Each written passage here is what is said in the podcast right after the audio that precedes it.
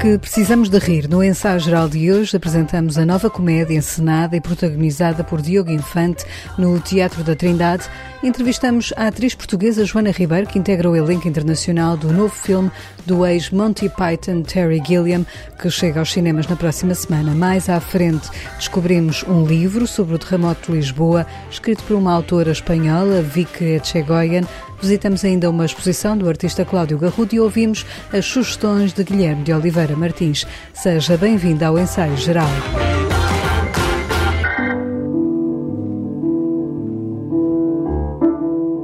Bem-vindos ao Teatro da Trindade e Natel. Vamos dar início ao espetáculo. O Amor é Tão Simples é a peça que estreou ontem no Teatro da Trindade em Lisboa. A comédia de Noel Coward tem como protagonista o ator Diogo Infante. Escrita em 1939, a peça conta a história de Guilherme de Andrade, um famoso ator com uma vasta legião de fãs. Ai, que horror! Parece que tenho 98 anos. Deixa lá isso. Daqui a dois anos, quando eu estiver careca que numa bola de bilhar e com várias fileiras de dentes falsos, nessa altura, talvez tenhas pena. Muito pelo contrário, vou ficar encantada. Quando tu tiveres um capachinho no alto da cabeça, vão haver menos meninas ansiosas por perder as chaves de casa. E a vida vai ser muito mais simples. Eu nunca hei de usar um capachinho, Mónica, por mais careca que fique.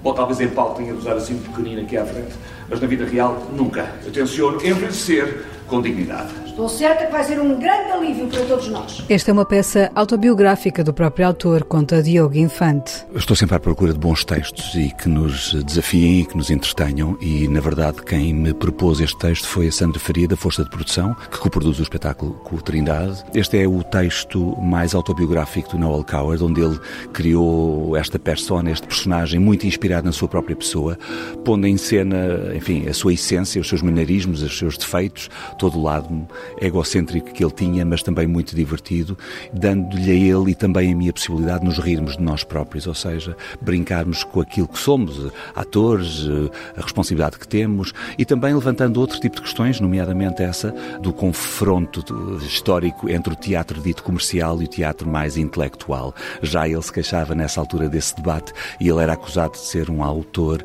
enfim, que escrevia comédias românticas como esta, que para uma determinada intelectualidade eram um pouco atrativas, mas que o grande público adorava e espero que seja o nosso caso. Guilherme de Andrade está prestes a partir para a África numa digressão e na véspera a sua casa é palco de diversas peripécias. Guilherme! Querida! Oh, bem parecia ter ouvido a tua voz. Bom, estou no escritório se precisares de mim. Guilherme! Podes ir, Mónica. Ah, é verdade. Não te esqueças que um quarto para o meio-dia chega o Sr. Américo para falar contigo sobre a missão especial na rádio no dia 17. Quem? O Sr. Américo? E que há uma em ponto chega o Mateus para falar contigo sobre os atores. Se é sempre assim, que vais todas as levar manhãs para ela a fica doida, dá connosco E que em há uma e os que compromissos, os. Roberto Não. Eu não vou esquecer, Mónica. Fico muito contente. Adeus, menina de sal. Adeus! Há vários tópicos aqui que me parecem muito interessantes e continuam a ser muito, muito atuais, nomeadamente esta ideia de que um homem que é idolatrado e adorado por tanta gente, no fundo, tem uma profunda solidão, esconde um, uma parte de si que não é vivida intensa, integralmente. E essa tragicomédia que o texto encerra, eu acho que lhe dá uma dimensão humana muito bonita e que eu tentei, eh, enfim, eh, materializá-la através da minha interpretação, reunindo este elenco fantástico de estrelas e de gente com muita com um timing de comédia muito apurado, portanto sinto-me muito feliz uh, poder agora finalmente partilhar o resultado do nosso trabalho. É por isso que eu às vezes me sinto tão sozinho, tão desesperadamente só. Mas eu aprendi uma amarga lição na vida. E essa lição é que eu tenho de conseguir dizer adeus. Deixa-me continuar, querida. No elenco, Diogo Infante conta com atores como Ana Brito e Cunha, João Didelé, Miguel Raposo, Patrícia Tavares, Rita Salema, entre outros. Com tradução de Ana Sampaio, O Amor é Simples, fala também do envelhecimento de uma estrela. É essa inevitabilidade que é dura, é o, o confronto que, necessário, que necessariamente temos com a nossa imagem, porque como somos pessoas que nos expomos diariamente, essa imagem é-nos devolvida às vezes de uma forma cruel e dura, uh, mas é a vida e e, eu não sou insensível nem alheio a isso, eu tenho 54 anos, vou fazer 55 e, portanto, também, também eu me debato com a inevitabilidade do tempo. Tento fazê-lo de forma saudável e, e, positiva, mas através deste texto eu posso brincar com essa ideia uh, e, e, também ajudar outros a, a refletir sobre ela. Chegaste a um momento da tua vida em que um pouco mais de contenção só te ficava bem. Tu já não és aquele jovem elegante e responsável que eu conheci. És um homem proeminente e a entrar na meia-idade e com todos os sinais de uma enorme relutância. Que Deus te perdoe, porque eu não consigo. Não te preocupes, todos nós conhecemos muito bem esse teu irresistível charme. Há 30 anos que o vemos desfilar. Eu estou a falar a sério. Oh, O teu comportamento afeta-nos a todos. Ao Hugo, ao Mateus, à Mónica e a mim. Tu és responsável por nós e nós somos responsáveis por ti. Com música original de Filipe Melo e os figurinos de José António Tenente, a peça O Amor é Simples promete mais de uma hora de diversão. Adoro o teatro em todas as suas dimensões e em todas as suas linguagens, mas nesta altura, pessoalmente, confesso que me apetecia muito fazer uma comédia. Apetecia-me poder brincar, eh, rir e, e proporcionar também isso ao público, porque passámos quase dois anos muito complicados, ainda estamos agora num- numa fase de transição que se deseja o mais rápida e normal possível, mas eu acho que o nosso papel também é esse, não é? Também é entreter, também é provocar emoções, reflexões e, e se o pudermos fazer com um sorriso na, na cara, acho que é tudo mais fácil. eu não interessa para nada. Eu sou apenas um ganha-pão. Não interessa que eu me sinta maltratado e insultado. Não interessa que a minha frágil autoconfiança esteja a ser subtilmente minada. A tua autoconfiança é tão frágil como a de Napoleão. E veja o que lhe aconteceu. Morreu sozinho e abandonado numa ilha deserta, rodeado de água por todos os lados. Queridas ilhas têm isso em comum. A peça vai estar em palco até 3 de abril no Teatro da Trindade, em Lisboa.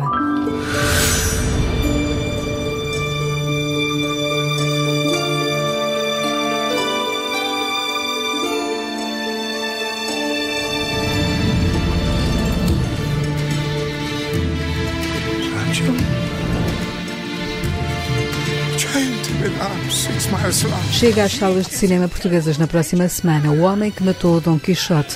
O filme é realizado por Terry Gilliam, um dos antigos elementos do coletivo britânico de humoristas Monty Python. Terry Gilliam levou quase 30 anos a pôr de pé este filme, que foi rodado em Espanha e em Portugal que conta nos principais papéis com atores bem conhecidos do grande público como Adam Driver ou Jonathan Price. Mas há também uma atriz portuguesa, Joana Ribeiro, que fala da experiência de fazer parte deste projeto que levou anos a ser feito. Esta experiência foi uma montanha russa, desde conhecer o Terry em Lisboa até fazer o casting, ficar com o papel, depois saber que o filme tinha sido adiado, pensar que pronto, o filme não vai acontecer, eu vou só ser parte da história de como o filme nunca foi feito, porque entretanto isto já, já dura há 20 e tal anos, quase 30 anos, acho que é- começou antes de eu nascer. E depois eh, saber que o filme ia, ia realmente acontecer, começar a preparar a personagem, ir para a Espanha, conhecer os outros atores, começar os ensaios. Foi assim uma, uma montanha russa de emoções mesmo. O Terry é, é das pessoas mais incríveis e interessantes e divertidas que eu conheço. Foi muito bom trabalhar com ele, foi aprender a deixar ir e aprender a deixar as coisas acontecerem. Não pensar muito confiar.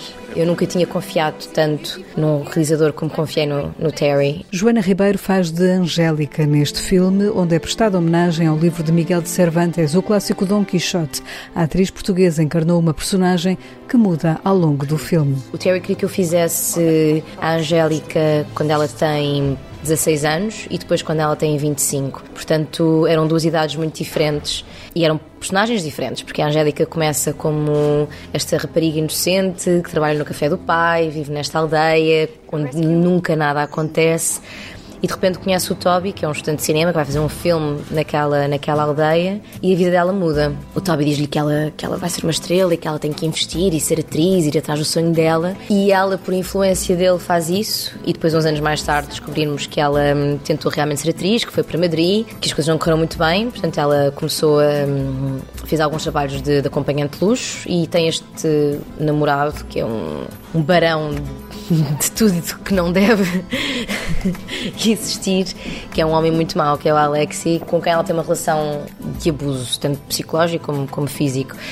E depois, mais tarde, ela, reencontra o Toby e todas as emoções que ela tinha sentido por ele voltam ao de cima. Ela começa como a, a Dulcineia, do Dom Quixote, não é? Que é muito doce, muito inocente, o objeto de desejo do, do Dom Quixote, e de repente transforma-se nesta Carmen de Bizet, cheia de força e, e sensualidade e poder.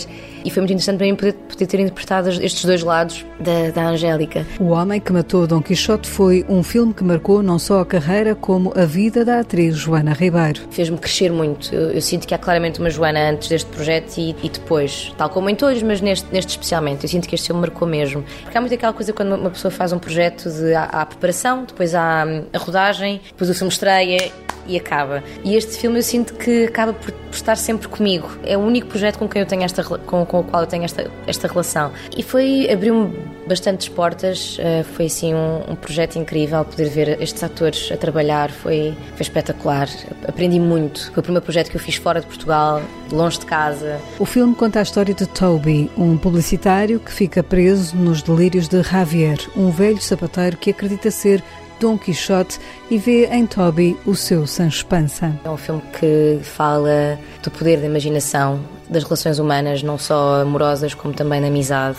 E tendo em conta este período em que nós vivemos, eu acho que a imaginação é muito importante e é aquilo que nos faz continuar a querer viver e, a querer estar cá. E, este filme é super divertido e tenho a certeza que vão adorar e, não se vão arrepender de sair de casa para o ver. O filme de Terry Gilliam, O Homem que Matou Dom Quixote, tem estreia marcada para dia 17 de fevereiro nos cinemas portugueses. I am Don Quixote.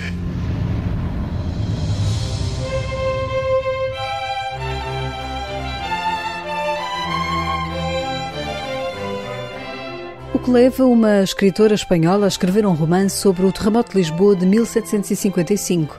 Foi o que o ensaio geral perguntou a Vic Echegoyen, a escritora nascida em Madrid, com ascendência hispano-húngara, acaba de lançar em Portugal Ressurrecta, um livro onde, em quase 500 páginas, descreve seis horas do dia de Todos os Santos em que a história de Lisboa mudou. A escritora despertou para o episódio do terremoto de Lisboa desde criança, quando passava férias na fronteira com Portugal e conta isto no seu melhor português. Quando eu era uma rapariga muito menina, 5, 10 anos, as feiras da família eram em Huelva, muito perto do Algarve. E lá há grietas e testemunhas do grande terremoto de 1755 em toda a Andaluzia, Sevilha, Huelva, Isla Cristina, o Torreal da igreja caiu a gente na Andaluzia tem uma memória muito, muito viva do, do grande terremoto, muito respeito, porque as falas tectônicas são as mesmas que nos afetam, é nossa história compartida. Ele me impressionou muito, muito. Eu fiquei apaixonada de Lisboa, da sua história, da sua gente. E ali começou a ideia de fazer uma homenagem à cidade e às suas gentes. Esta homenagem a Lisboa traduz-se no livro de quase 500 páginas, onde Vika Chegoyan conta minuto a minuto a história de escassas seis horas na vida da cidade. O livro começa às 9 e um quarto e decorre até às 15h30. Minuto a minuto, o leitor percorre vários recantos da cidade e conhece vários heróis. Eu queria que a gente olhe para todos os lados, para grandes momentos, igrejas, palácios, as cadeias, eh, o, o teatro do Tejo no mesmo tempo, através dos, dos seus heróis heroínas. Como se fôssemos um pássaro a sobrevoar uh, os destroços da, da cidade. Mesmo assim, sim. Simultâneo e abarcar toda a cidade e todos os, os detalhes. E encontramos aqui muitas figuras heroicas, muitos anónimos, mas o primeiro sinal do terremoto é-nos dado pela natureza. São os animais que dão esse primeiro alerta que ainda não é bem percebido. Sim, é verdade. Um pequeno macaco foi prime a primeira criatura. É perigo, é perigo. E foi ele que alertou a sua família, a família do embaixador de Holanda, dos Países Baixos. E assim como essa família salvou a vida, porque o macaco avisou. Mas também as, os, os, pássaros, as gaviotas, os animais no, no mercado, os cavalos dos, dos soldados, todos eles sentiam, porque foi um fenômeno tão forte. E isso, isso impressionou-me também muito. E por isso os animais também são os protagonistas. Mas há mais heróis de carne e osso neste Resurrecta, desde logo Sebastião José de Carvalho e Melo, o rei Dom José, os médicos do Hospital de Todos os Santos e tantas outras personagens que quiseram ter voz no livro de Vika Chegoyan. Não escolhi, elas escolheram contar a sua história, porque quando uma pessoa começa a investigar o que aconteceu naquele dia, são tantas as testemunhas reais dos personagens reais. Todos os personagens da, do romance são reais, autênticos. Eu queria que eles falassem da sua vivência, da sua experiência, do seu terror. E como eu investigo todas as testemunhas, é um tesouro de, de informação nos libros, nas biografías, nos relatos, nas cartas, nas crónicas. Também esa catástrofe foi tão extraordinaria que foi a primeira catástrofe mediática do mundo. Fiz a primeiro plano de todos os periódicos, todas as gazetas de toda a Europa. Porque Lisboa é uma cidade muito cosmopolita. Eu queria mostrar essa riqueza.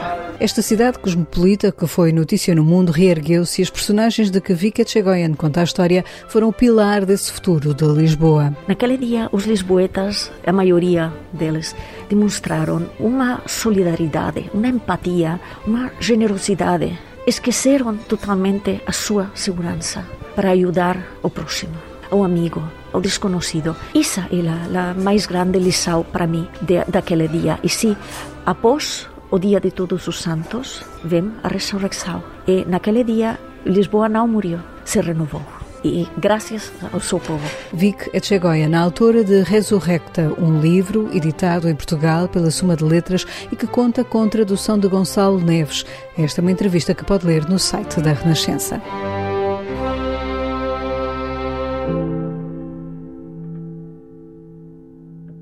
É uma exposição e ao mesmo tempo um livro. É também uma homenagem à figura de Carlos Gulbenkian e o seu empenho na defesa da cultura. Sarkis é a exposição que poderá visitar até amanhã na Galeria das Salgadeiras em Lisboa e que foi também traduzida em livro. As obras são do artista e fotógrafo Cláudio Garrudo, que despertou para este trabalho em plena pandemia e foi remexer nas memórias. Os primeiros esboços que eu tenho deste, deste, deste projeto são de 2013. Foram ficando a marinar e com, onde fui a voltar voltando assim a espaços e depois durante a pandemia achei que era o momento de apresentar este trabalho porque todo o trabalho é um, obviamente tem essa relação com a memória mas é uma homenagem às artes, à cultura e aos criadores e à importância que tem na nossa, na nossa formação e no nosso desenvolvimento. O, o nome da exposição chama-se Sarkis.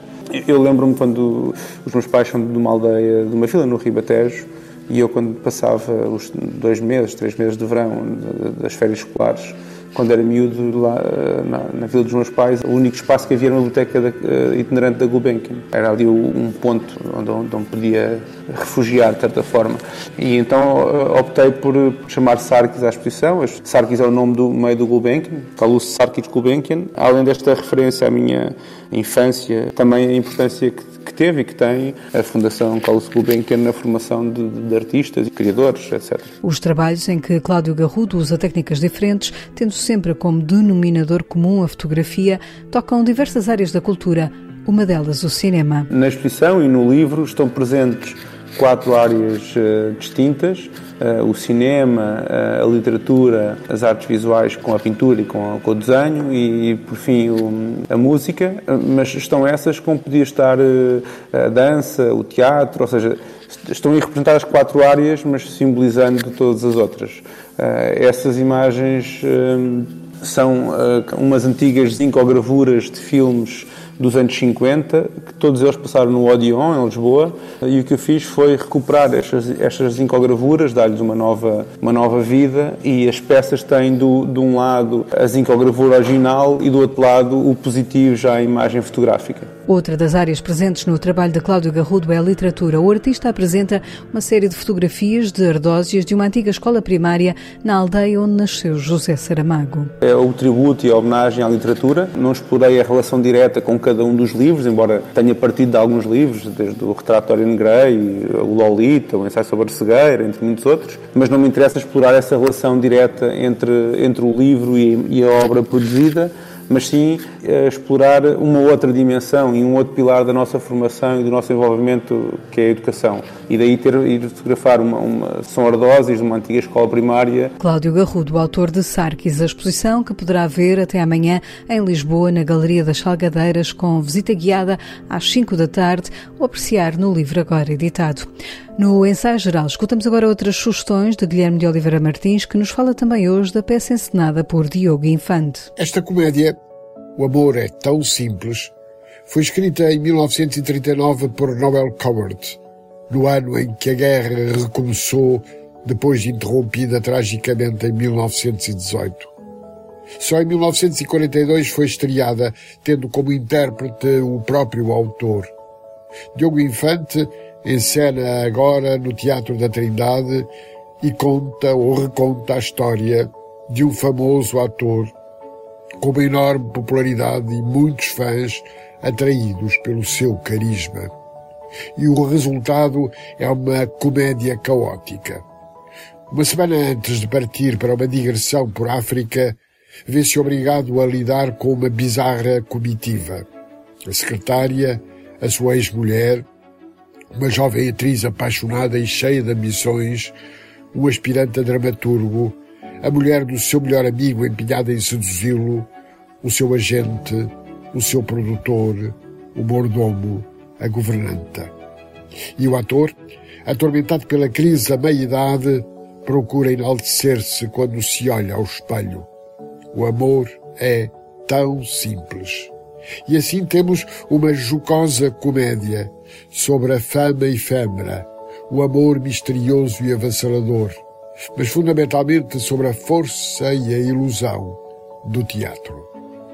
Vic Eschegoen, escritora hispano-húngara, dá-nos Resurrecta, na Suma das Letras, sobre o grande terremoto de Lisboa de 1755.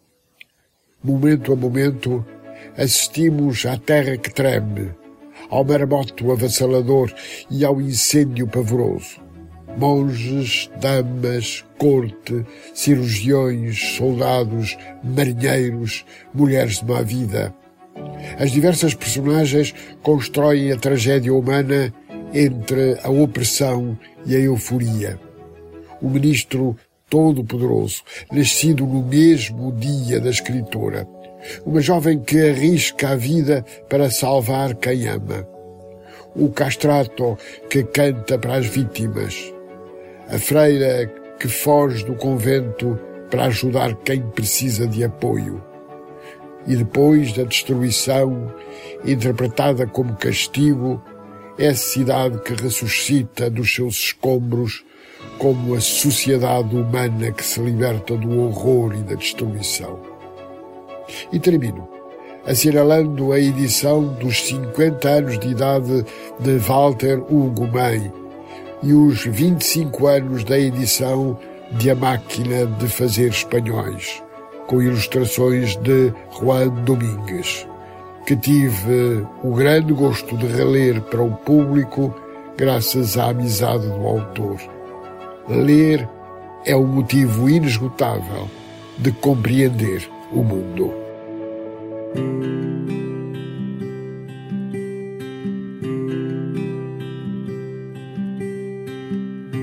A vida vai correndo, decidiu-se assim, as mãos envelhecendo, um sinal em mim já parece certo para deixá-lo Escreveu as primeiras canções com apenas 12 anos. Nena surpreendeu o público ao apresentar o tema Portas do Sol. A jovem cantora e compositora anuncia agora concertos em nome próprio. A 2 de dezembro atua no Salão Preto e Prata no Casino do Estoril e a 25 de janeiro de 2023 na Casa da Música. É com o seu segundo single, Do Meu ao Teu Correio, que hoje cai o pano do ensaio geral, que teve sonorização de José Luís Moreira. Para a semana vamos estar ao vivo no Teatro Nacional Dona Maria II no dia 16 quarta-feira, às seis da tarde. Venha terminar o dia na nossa companhia e descubra o que há para ver no teatro. Esperamos por si. Até lá, boa noite e bom fim de semana. Todo o meu coração.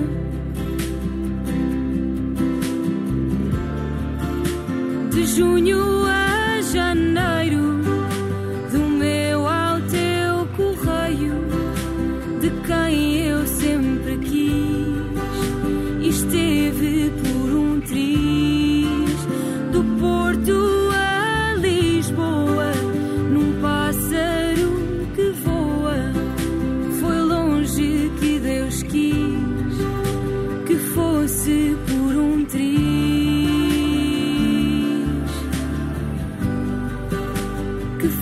super